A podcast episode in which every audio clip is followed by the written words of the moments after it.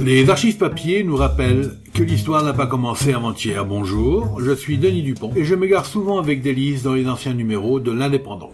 Suivez-moi avec le podcast Je vous parle d'un temps. 15 personnes mangées par des poissons en Amazonie.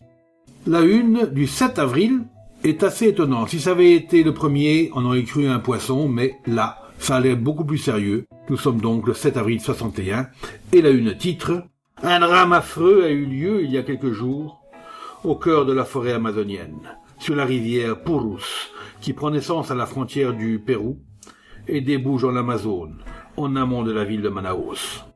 Cette rivière coule entre des marécages et une forêt extrêmement dense, dont l'accès est défendu par des lianes entrelacées. Dans ce cadre sinistre, la vedette Makosim assure régulièrement chaque mois la liaison entre tous les centres habités et finit par accoster, après un voyage de plusieurs jours, à Manaus, la capitale de l'État de l'Amazone.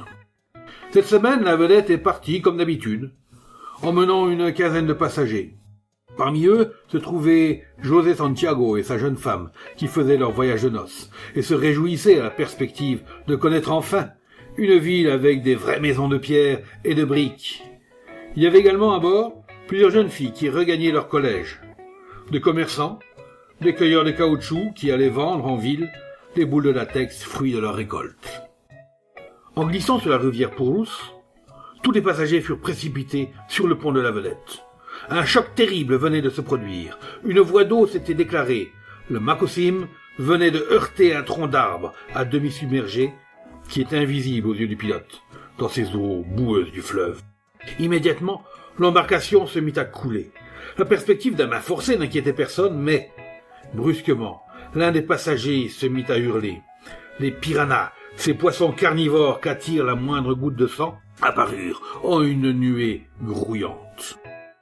Avec leurs dents aiguisées comme des rasoirs, ils se mirent à hacher les nageurs qui tentaient désespérément de gagner le rivage. Et c'est bientôt, au milieu d'une nappe de sang, que nagèrent des milliers de poissons voraces qui déchiquetaient les infortunés. Un seul membre de l'équipage est rescapé de cette affaire. Jugé sur une planche, il assista à ce carnage incroyable et réussit à gagner le rivage. En regardant derrière lui, il ne vit plus que des squelettes méticuleusement nettoyés de toute chair.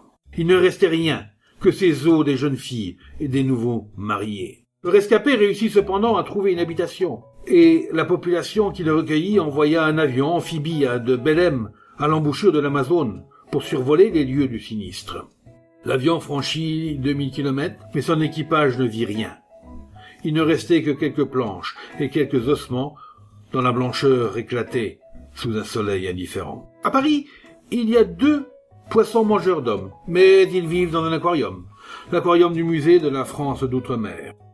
Ces piranhas sont plus petits que ceux qui prolifèrent dans les eaux de l'Amazone et ses affluents. Cependant, ces petits poissons, qui ne mesurent que 5 cm à Paris, au lieu des 35 de l'Amazone, ont quand même mangé un doigt de leur gardien.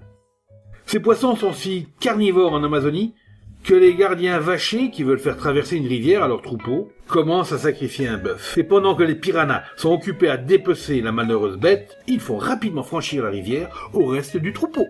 Alors, Légende ou réalité On ne le sait pas. On ne le saura jamais.